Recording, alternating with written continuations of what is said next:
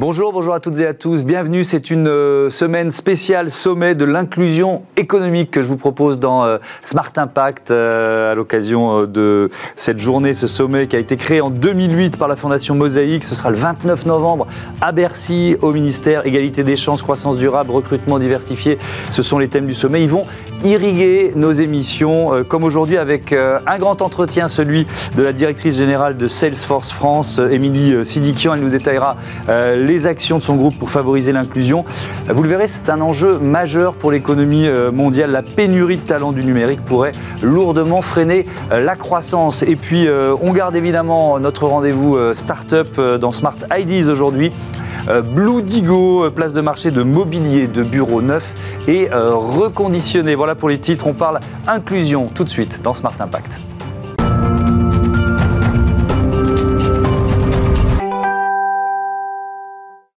Bonjour Émilie Silikian, bienvenue. Vous êtes donc euh, la directrice générale de Salesforce euh, France, leader mondial du euh, CRM, la gestion de la relation client basée sur le cloud. On va présenter Salesforce, vos actions pour la diversité et, l'inclusion, évidemment. On, a une vingtaine de minutes ensemble. Mais d'abord, ce sommet, l'inclusion économique. Pourquoi c'est un enjeu majeur? Alors écoutez, j'espère que le pourquoi est devenu et, n'est plus, plus la question, mais plutôt le comment, puisque McKinsey sort une étude euh, annuelle hein, sur le sujet et qui démontre bien que les entreprises qui ont une politique de diversité et d'inclusion, euh, bah, eh bien en fait sont plus performantes. Donc il y a un vrai lien entre la diversité et la performance économique. Euh, ça c'est le premier point. Le deuxième point, c'est que d'un point de vue valeur, une entreprise aujourd'hui ne doit se doit d'être le reflet de la société. Donc si la société est au pluriel, l'entreprise doit aussi être au pluriel et avoir un rôle dans l'égalité des chances. Mmh.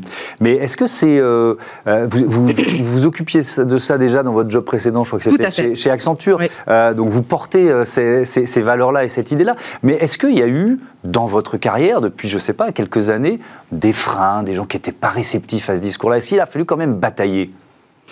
Eh bien, écoutez, moi j'ai une anecdote. Alors, je, vais vous la dire.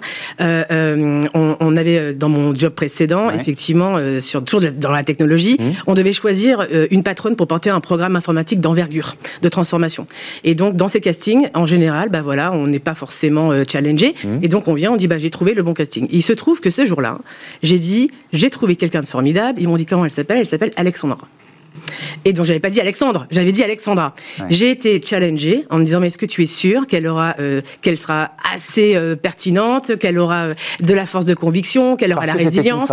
Juste par cette image-là, par cette image-là, il y avait un a priori.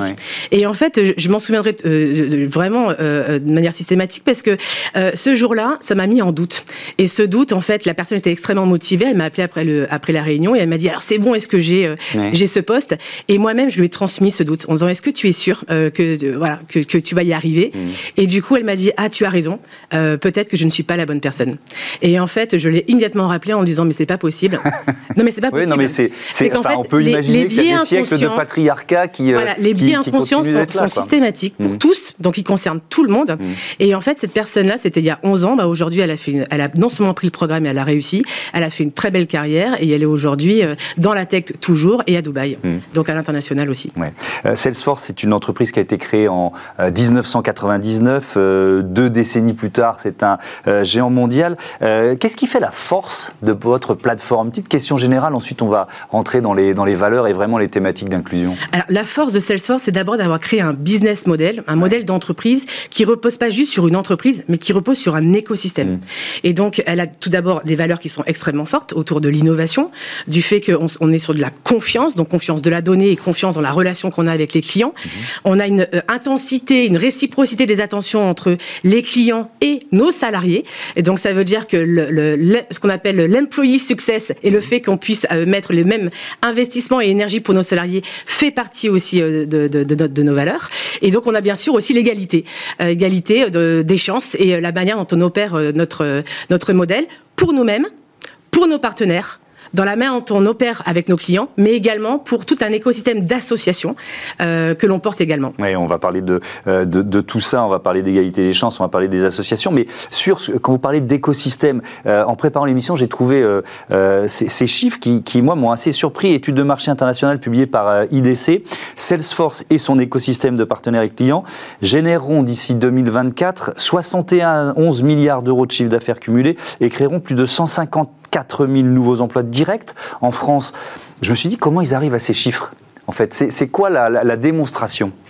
Alors ça, c'est effectivement l'étude ici de l'année dernière et elle a été renouvelée d'ailleurs cette année. D'accord. Et donc ça veut dire que les chiffres ont augmenté, donc on voit en fait un potentiel mmh. euh, euh, énorme sur, les, sur les, jobs qui sont liés à la technologie et à Salesforce.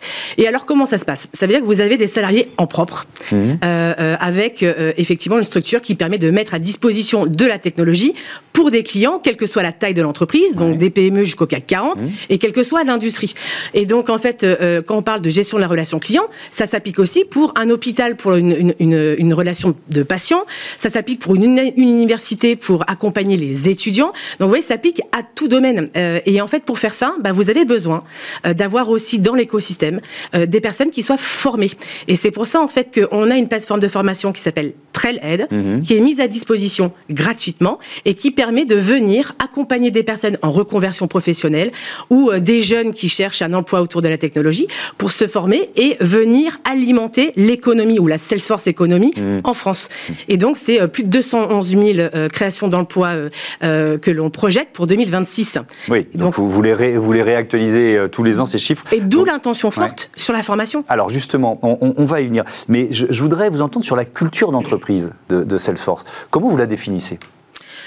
Originale, originale euh, et, du coup très attractive, mmh. parce que c'est une culture d'entreprise qui repose sur des valeurs, mais qui sont vécues vraiment au quotidien. C'est pas juste euh, incantatoire. Oui, c'est pas euh, juste des, jolis mots qu'on a mis les uns après les autres. C'est pas juste des jolis mots où on coche une case. Donc si je vous donne quelques exemples, par exemple, eh bien en fait la valeur de l'égalité, mmh. on a un Chief Equality Officer qui porte à la fois le recrutement, et à la fois en fait les KPI sur l'égalité des chances. Ce qui veut dire qu'on s'impose euh, des, des, des, quotas. Pourquoi mhm. Parce qu'on y croit, donc on le vit pas comme un frein, mais au contraire comme euh, comme une accélération. Et en fait, on vient mixer cela avec le moyen de le réaliser, qui est le recrutement et de changer les modalités de sourcing. Donc ça, c'est un premier un premier exemple. Oui. Alors si, tiens, je reste sur cet exemple-là et, et, pour euh, là, aussi être très concret, on passe des valeurs au concret. Vous avez un partenariat avec avec Pôle Emploi sur le recrutement.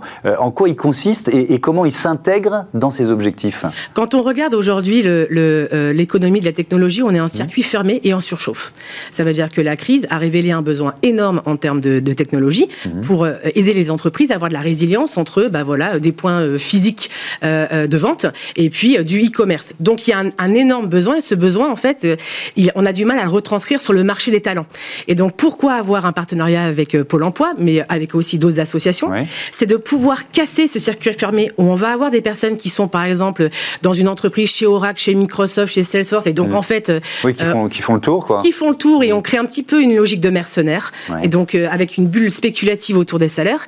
Et en fait, pour casser cette, euh, ce, ce, cercle-là, il faut aller chercher les talents qui ne sont pas aujourd'hui dans la technologie, qui sont ailleurs, et créer de la mobilité sociale. Et pour ce faire, ça change aussi les critères de recrutement mm-hmm. pour pas systématiquement rechercher le bac plus 5 et puis le 10 ans sur du code Python ou autre, euh, puisqu'en fait la technologie, elle peut s'apprendre.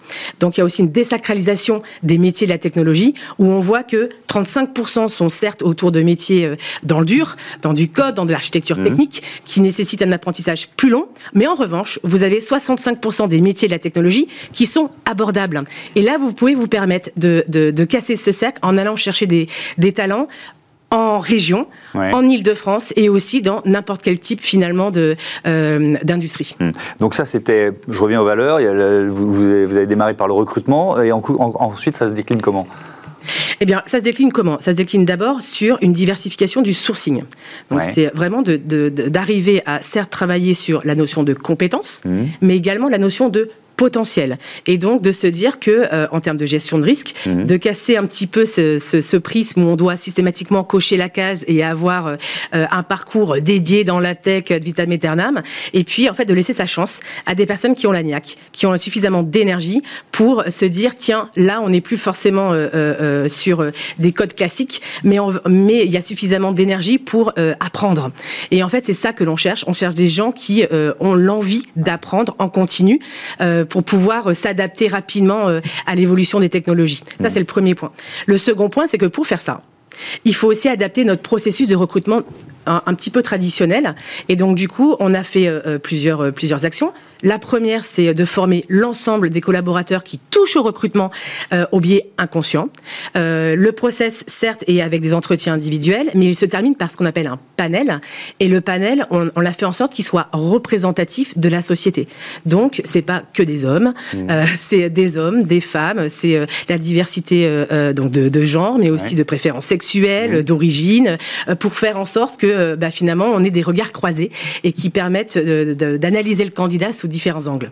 Et, et donc vous vous êtes rendu compte que les biais, on en a tous? Mais les biais, on en a tous. C'est naturel. Et, c'est humain, et je pense que c'est important de le reconnaître. Oui. Voilà, euh, quelqu'un je n'ai pas de biais. Oui, évidemment. Euh, Identifier vos biais, et puis ensuite, vous pourrez éventuellement lutter contre. Et, surtout, bah, c'est un peu l'exemple que je, vous disais, je suis une fervente euh, euh, sponsor du sujet, et, moi-même, je peux être alimenté par des biais. Et mm. donc, savoir le reconnaître et se former en continu et, continuer d'apprendre mm. est, est important. Et une fois qu'on a passé donc le sourcing, le recrutement, il y a aussi la logique d'intégration qui est importante euh, pour, euh, pour avoir un temps d'apprentissage adapté. Euh, donc on a aussi ce qu'on appelle des equality groups. Donc ce sont des communautés qui se montent parce qu'ils ont un intérêt en propre. Donc on va avoir la communauté autour de l'égalité homme-femme, mhm. on va avoir autour du LGBTQ+, on va avoir autour du handicap, etc.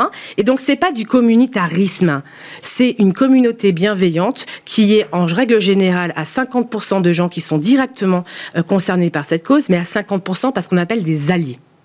Et pourquoi c'est important? Parce que ça facilite aussi l'intégration dans l'entreprise et euh, ça, se, ça, se, ça s'autogère mmh. et ça permet aussi de remonter des idées pour faciliter euh, euh, le parcours du salarié. Oui, quand vous dites c'est pas du communautarisme, parce que le, risque, ça serait de créer X chapelles dans l'entreprise. Exactement, mmh, cloisonnées. Et ça, ça, on fait aussi attention à ça. Donc, ce sont des réseaux, mais qui servent justement de facilitateurs d'intégration. Mmh. Et enfin, le, dernier point, si vous me permettez, allez-y, allez-y. dans cette culture d'entreprise que j'y crois beaucoup, parce qu'on parle beaucoup de diversité. Hmm. Euh, et c'est pas parce qu'on recrute euh, avec des quotas ou, des indicateurs que le travail est fini. Il faut aussi savoir changer et accompagner dans la durée une gestion de carrière. Et donc, c'est un changement managérial. Et donc, si on change pas aussi la, logique euh, très pyramidale et pour la mettre plutôt dans une logique d'horizontale, hmm. où on va travailler en faisant confiance à l'autre, en se disant, bah voilà, cette confiance, elle va permettre de faire aussi grandir de manière différente et surtout d'accueillir les opinions. Parce que la diversité, pour qu'elle s'exerce et qu'elle crée de la performance économique, il faut savoir challenger le statu quo et faire en sorte que cette diversité s'exprime sur une problématique donnée. Oui. Mais ça veut dire aussi, quand vous parlez d'accompagnement de carrière, euh, il y, a des chiffres qui sont sortis il n'y a, pas très longtemps, ils sortent tous les ans sur euh, l'égalité salariale entre les, femmes et les hommes. On est encore à 16,5% euh, d'écart au niveau, au niveau français. les, grandes entreprises comme les vôtres sont pas auditées, mais en tout cas évaluées sur ces, sur ces critères. C'est quoi l'écart salarial chez, Salesforce. Comment vous luttez contre, contre là aussi, ce, euh, ce patriarcat qui continue dans nos portefeuilles Alors déjà, le premier point, c'est qu'en 2016, il y a eu effectivement une action qui a été levée en disant, eh, est-ce qu'on n'a pas des écarts salariales? Et donc... Euh, identifions-les. identifions-les. Et donc depuis 2016, on a un processus, c'est obligatoire. Et donc on vient récupérer l'ensemble des salaires euh, de l'entreprise mmh. sur l'ensemble des pays. Et en fait, il y a des réajustements qui se font s'il y en a. Voilà. et en plus de ça, depuis mon arrivée, je peux vous dire que euh, certains, quand ils ont un doute, et c'est souvent d'ailleurs des hommes managers, mmh. euh, et ça j'apprécie aussi ça, qui lèvent le doigt en disant Émilie, est-ce que j'ai pas un, problème de salaire? Est-ce qu'on peut vérifier que euh, cette bienveillance s'applique partout? Et donc du coup, ça permet en fait entre les process et puis un état d'esprit qui est assez libéré sur le sujet, de pouvoir vérifier qu'on est vraiment à ce zéro gap en termes d'égalité salariale. Hmm. Alors on pourrait se dire, là, depuis qu'on discute depuis une dizaine de minutes, que tout ça, c'est des, des, valeurs, c'est des belles idées, mais non, c'est du business. Euh, regardez, euh, ce, chiffre, la source, c'est un rapport euh, RAND pour Salesforce. La pénurie de talents dans les métiers du numérique coûtera plus de alors, euh, je, reprends mon souffle parce que le chiffre est, dingue. 11 500 milliards de dollars de croissance du PIB au pays du G20 d'ici 2028. Oui. C'est ça l'enjeu. L'enjeu, c'est de ne pas euh, casser la croissance euh, faute de talent. Exactement. Et, et, du coup, pour pouvoir le faire, bah, c'est là où on doit savoir euh, penser différemment. Si je prends aujourd'hui les postes ouverts en France autour de Salesforce, vous avez 3000 jobs ouverts. Mhm. Vous en avez à peu près euh, deux tiers qui sont sur l'île de France, mais vous avez un tiers dans les régions. Et ça s'accélère depuis euh, la, gestion des confinements. Donc il y a vraiment aussi un mouvement de population. Hein. les journaux titraient 25% des Français déménagés cet été. Mhm. Ben, en fait, c'est en train de se réaliser. Et donc il y a à la fois une couverture territoriale qu'il faut traiter. Et puis il y a à la fois aussi repenser la promesse de l'employeur, puisqu'en fait, euh, à l'issue de la crise, les gens se posent aussi la question du sens. Donc il y a, il y a un facteur d'attractivité où l'entreprise qui ne traite pas ce genre de sujet, certes prend un risque économique, mais surtout se retrouve aussi dans un mentorat inversé mmh. où le candidat peut challenger l'entreprise en disant mais est-ce que j'ai vraiment envie de venir chez vous? Oui, mais parce que toutes les entreprises commencent à mettre ça en avant et c'est très bien. Mais, mais pour un candidat, comment il va, qu'est-ce qu'il va aller chercher comme preuve de sens? Vous voyez ce que je veux dire? Exactement. Bah, c'est justement les, des, éléments de preuve. Et donc, du coup, on a un modèle qui s'appelle le One One One. Alors, ça, c'est de la philothropie, le, ah, One, bah, One. Pas, que. Pas, que. du tout. Alors, expliquez-nous ce que c'est. Donc, en fait, le One One One, il a été mis euh, dès le démarrage, donc, mmh. euh, euh, avec ce principe qui est de dire, comme on n'est pas un business model fermé et qu'on souhaite justement drainer un écosystème, vous avez 1% des revenus qui est reversé. Donc là, qui s'apparente à de la philanthropie sur des, pour associations, des associations. Vous avez 1% du produit, donc il y a salesforce.org qui est à disposition de n'importe quelle euh, euh, loi 1901 qui travaille en fait sur la partie ONG, mhm. mais également sur l'éducation, et qui permet de fournir le produit gratuitement et ensuite de, l'avoir à prix coûtant. Pourquoi? Pour justement avoir l'effet démultiplicateur de l'impact mhm. positif et donc d'aider aussi les associations à grandir. Et enfin, vous avez 1% du temps des salariés. Alors, Donc ça, c'est du mécénat d'entreprise. Non, c'est, ça va beaucoup plus loin. Mhm. C'est qu'en fait, vous avez 7 euh, jours ouvrés, donc c'est-à-dire une semaine et demie, payés par l'entreprise, euh, où on incite, qui est obligatoire, pour les salariés, pour leur dire venez rendre ce que vous recevez et c'est à votre choix. Et donc, vous avez aujourd'hui euh, euh, des personnes qui s'impliquent sur le mentorat. Il y a 20 000 heures de mentorat euh, d'accompagnement sur des étudiants qui sont faits par des salariés Salesforce et ils le font de manière sur les associations de, de, cœur, si vous voulez. Mhm. vous avez des personnes qui vont s'investir, par exemple, sur l'autisme parce qu'ils sont touchés par cette cause dans leur famille. Vous avez des personnes qui vont s'impliquer, par exemple, pour le réfectorio à Paris, pour faire le service et redonner la dignité aussi sur des personnes qui en ont besoin. Et donc, voilà, vous avez cette liberté liberté de choix qui permet en fait d'avoir une force vive engagée. Mmh. Et quand vous le faites, vous vous rendez compte que vous pouvez allier votre travail au, quotidien avec des valeurs et du coup euh, avoir ces éléments de preuve. Mmh. Et, dans la partie euh, effectivement dons aux associations, 430 euh, 000 euros pour le forum des images, c'est l'institution culturelle de la, de la ville de Paris qui est consacrée au, cinéma et à, et à l'audiovisuel. Dans quel but ça va Pourquoi vous vous êtes dit il faut qu'on aide le, le forum des images? Alors, on a le forum de et puis, euh, et puis plein d'autres. Oui, bien sûr. Pourquoi? Parce qu'en fait, le problème de, de, de, la technologie et de l'emploi dans la tech, mm. c'est pas juste au moment où on est en fait sur le marché. Il faut arriver à accompagner euh, les jeunes sur ce secteur dès le démarrage. Et donc, c'est de venir aussi casser un peu les stéréotypes. On a encore euh, des exemples hein, qui montrent que les ordinateurs pour enfants, mm. bah, quand il est bleu, c'est pour les garçons, quand il est rose, c'est pour les filles, mm. et il se trouve que celui qui est rose, il a moins de fonctionnalités que le bleu. Bah, ça existe encore et c'est vendu euh, sur Internet.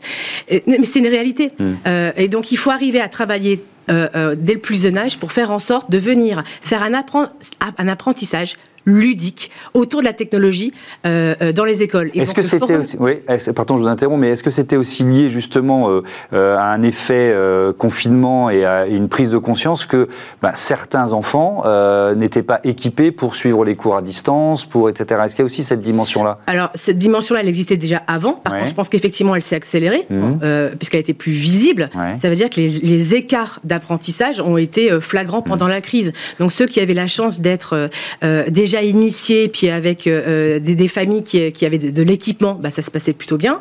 Et puis effectivement, on était en train de se rendre compte qu'on laissait au bord de la route bah, des jeunes qui n'avaient pas cette chance-là, qui avaient besoin d'être aidés aussi. Mmh. Donc c'est certes le forum des images pour faire de, pour désacraliser la technologie auprès des plus jeunes, mais c'est aussi des classes PITEC qui sont aidées, donc des classes en difficulté pour venir faire du mentorat et, et aussi expliquer ce qu'est les métiers de la technologie.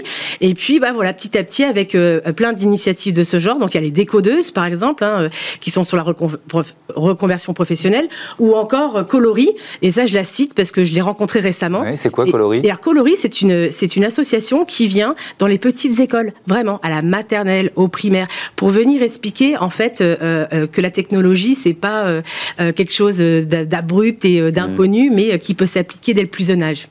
Et donc, c'est vraiment, en, ayant un tissu associatif important qui font un travail indispensable, qu'on peut ramener à la technologie ces fameux talents cachés de la France. Et, justement, est-ce que vous avez modélisé, est-ce qu'il y a des, chiffres sur les, les, salariés potentiels qui passent à côté d'opportunités à cause de leurs origines sociales ou, ou ethniques? On sait ce que ça représente c'est quoi C'est 10-15% C'est euh, Sur les origines sociales, vous savez qu'en France, on, ne peut oui, pas. Oui, on n'a pas de statistiques ethniques. Alors, c'est le cas, par exemple, dans, les pays anglo-saxons, mais pas en France. Euh, honnêtement, il y a pas, j'ai pas de matière précise sur le sujet, mais par contre, on a une conviction forte qui est qu'il y en a beaucoup qui passent un petit peu à côté. Euh, c'est pour ça qu'on participe d'ailleurs au sommet de l'inclusion économique, qui, se, qui, se, qui, a trois moments hein, pour une entreprise, mmh. qui a certes des débats, donc ça permet en fait justement de d'échanger sur les bonnes pratiques et comment on peut accélérer. Il y a euh, des rencontres avec des candidats de parcours différents pour venir justement euh, euh, faire ce trait d'union entre l'entreprise et ses candidats. Mais il y a surtout aussi les candidats à un troisième moment où, cette fois-ci, c'est les candidats qui challengent l'entreprise et qui viennent nous expliquer les difficultés rencontrées et qui viennent nous, nous, demander mmh. comment vous allez changer le modèle de l'entreprise pour nous accueillir. Et donc euh, ça, je pense que c'est important. Et, on est là depuis, euh, depuis une vingtaine de minutes sur euh, voilà l'action d'une grande entreprise comme Salesforce. Est-ce que vous pensez que ce levier, le levier de l'entreprise, il est parfois plus efficace que celui de l'État ou des politiques publiques? Comment vous le ressentez ça? Moi, j'aime. J'aime l'intégration, donc je suis pour l'intégration de bout en bout, et donc ça veut dire qu'il n'y a pas l'État, je pense, et, les entreprises. Il ne faut pas les opposer. Il ne faut pas les opposer. Il y a l'État. Mais parfois l'État n'est pas super efficace il y a un grand plan, euh, il y a de l'argent qui se dilue un peu partout. Non, mais vous voyez ce que je veux dire On l'a tous euh, vécu, ressenti, exposé dans des enquêtes, donc ça existe. je, je pense que euh, j'aimerais pas. J'ai beaucoup de respect pour les hommes politiques parce que j'aimerais pas être à leur place. Je pense que c'est un métier qui est mmh. pas évident mmh. puisque c'est on, sera systématiquement critiqué à mon avis, mmh. quel que soit d'ailleurs le gouvernement. Mais en revanche, je pense que l'État a un, impact qui est nécessaire et qui et qui permet de poser un cadre de travail. donc là, typiquement les, les, les nouvelles mesures sur les objectifs pour les, les, les, comités de direction. Le fait de dire, bah voilà, il faut imposer un 30% et mhm. monter euh, à un, 40%, ça permet en fait de, donner une impulsion. Et après, on va avoir euh, des partenariats qui vont euh, s'élaborer avec des entreprises qui, elles, bah, vont le subir, ou au contraire des entreprises qui vont être moteurs mhm. et l'appliquer même en avance de phase pour faire en sorte de montrer que ça peut marcher. Et donc, je, je, je, je, prône surtout un écosystème où on a l'État et les entreprises comme euh, euh, actrices du changement et les associations, parce qu'elles permettent aussi de venir challenger la manière dont on opère, euh, par exemple la, DRH, et surtout d'alimenter des viviers qui sont nouveaux.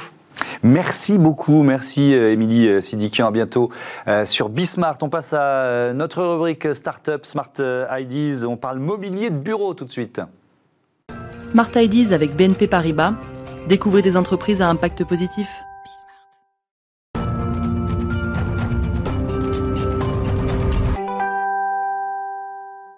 Smart Ideas avec euh, Maxime Baffer, bonjour, bienvenue. Vous êtes le président fondateur de Blue Digo, créé il y a euh, deux ans. C'est quoi l'idée de départ? Pourquoi vous êtes lancé?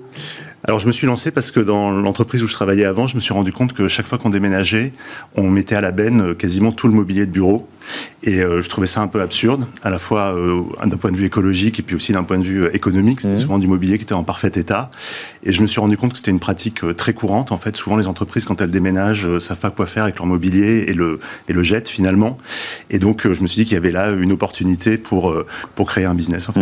Mmh. effectivement, j'ai trouvé ce chiffre en, en préparant l'émission. Chaque année en France, 250 000 tonnes de mobilier de bureau qui finissent euh, à la benne. C'est quand même assez, euh, assez vertigineux. Euh, quelle proportion est réutilisable? Est-ce qu'on est qu'on est qu'on a ces chiffres-là? Alors c'est difficile à dire et ça dépend beaucoup de la qualité du mobilier. Mais en général, le, mobilier de grande marque, il est fait pour durer 15 ans, 20 ans. Et les entreprises, elles déménagent tous les 5-6 ans ou elles réaménagent les locaux. Donc il y a, y a, une vraie opportunité pour que le mobilier, il ait deux vies, trois vies, peut-être même plus pour de, vraiment de la, des très grandes marques. Et donc, euh, bah, c'est là où on, s'est dit, il y, a, il y, a, quelque chose à faire parce que c'est dommage finalement que tout ça, ça crée des déchets, ça crée de la pollution, et alors que ça pourrait être réutilisé. Ouais.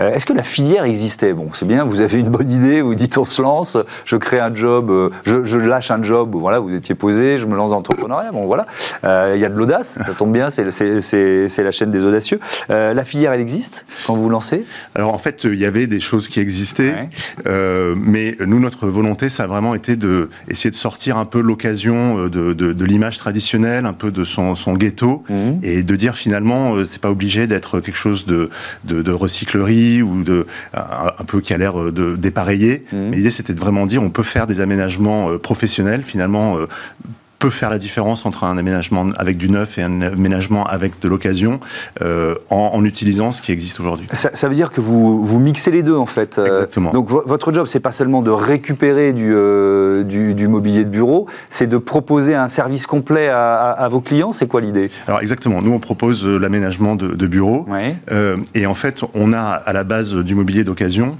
mais on s'est rendu compte que ce qui fonctionnait bien, c'était de le mélanger avec aussi du mobilier neuf. Donc on a une parten un partenariat avec une quinzaine de jeunes marques de mobilier de bureau mmh. euh, qui sont toutes implantées en France. Donc on est des, des grands promoteurs du Made in France et euh, qui sont aussi euh, très design. Et on s'aperçoit que bah, ça, ça, produit des choses qui sont à la fois extrêmement confortables, design aussi, et en plus éco-responsables. Oui, donc c'est vraiment tout un, tout un projet d'aménagement que, que vous travaillez avec vos, avec vos clients. alors on, dans cette émission, on parle tous les jours de, de RSE, de bilan RSE. Est-ce que justement dans la demande de vos clients, il y a le fait de pouvoir calculer l'impact, d'intégrer ça à leur bilan RSE Alors absolument. Euh, nous, on a développé avec un cabinet de conseil en fait une méthodologie oui. euh, pour là aussi promouvoir le mobilier d'occasion. Et donc on est capable de dire si vous choisissez du mobilier d'occasion plutôt que du mobilier neuf, ce que ça représente en termes de euh, matières premières qui n'ont pas été extraites et en termes de CO2 finalement qui ont été, qui a été évité euh, grâce au fait de, de, de choisir de l'immobilier qui existait déjà. Ouais. Mais ça veut dire que c'est certifié? Vous passez par un... Alors en fait, on, on, a fait la méthodologie avec un cabinet de conseil qui est un cabinet qui s'appelle Goodwill Management qui est reconnu sur, sur la place. Mmh. Euh, après, c'est le calculateur, c'est nous qui l'opérons et on donne un espèce de certificat à nos clients euh, à l'issue de l'aménagement en disant bah voilà le, les matières premières évitées et mmh. le, les kilogrammes voire les tonnes de CO2 que, que vous avez évité aussi. Ouais. Je, je, reviens à la partie euh, récupération du, euh, du mobilier usagé.